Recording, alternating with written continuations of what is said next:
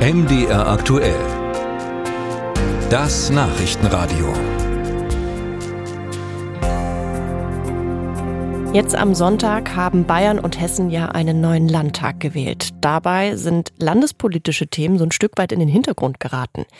Die Migration hat als das große Thema die Wahl dominiert. Und das, obwohl Migration eigentlich Sache des Bundes ist und die Länder da gar nicht so viel machen können. In Sachsen und in Thüringen sind im nächsten Jahr ja auch Wahlen. Nils Buhler hat Politiker aus beiden Ländern gefragt, welche Erkenntnisse sie jetzt aus den Wahlkämpfen in Bayern und Hessen für sich ableiten. Jörg Urban freut sich über die Erfolge der AfD in Hessen und Bayern. Seine Partei normalisiere sich, sagt der sächsische AfD-Chef. Das sei auch für die Wahlen nächstes Jahr in Sachsen wichtig.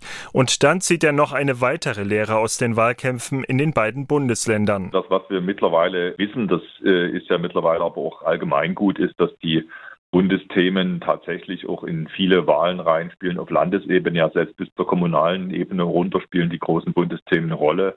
Das haben inzwischen alle verstanden und ich denke auch dementsprechend werden wir natürlich auch die bundespolitischen Themen nächstes Jahr im Wahlkampf auch mitplatzieren. Für die sächsische SPD-Vorsitzende Katrin Michel sind die Ergebnisse kein Grund zum Feiern.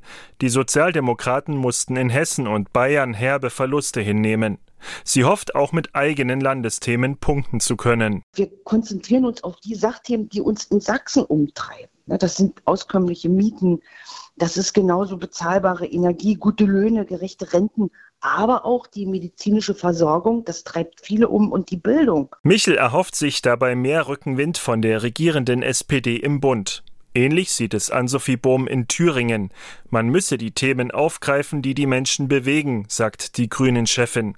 Das seien neben Landesthemen auch bundespolitische Inhalte. Auch da hoffe ich, dass wir es schaffen, dass es die Kolleginnen und Kollegen auf der Bundesebene schaffen, gemeinsam mit den Koalitionspartnern dort hinzukommen zu einem Politikstil, der eben die Debatte wieder mehr in die Beratungsrunden verlegt, anstatt sie öffentlich zu führen. Nur weil Länder bei manchen Themen nicht zuständig seien, könne man diese nicht ausblenden, glaubt auch Christian Hergott, Generalsekretär der Thüringer CDU. Gerade beim Thema Migration gibt es ja auch eine Reihe von Zuständigkeiten des Landes, insbesondere was das Thema Unterbringung betrifft, was das Thema Finanzausgleich für die Kommunen betrifft. Der Magdeburger Politikwissenschaftler Benjamin Höhne sagt, Landtagswahlen ganz ohne Bundesthemen gibt es nicht. Was auch damit zu tun hat, dass viele Politikfelder, viele Politikkompetenzen ähm, nun mal auf der Bundesebene angesiedelt sind, viele auch auf der europäischen Ebene und nur wenige auf der Landesebene. Themen auf der Landesebene, so Höhne,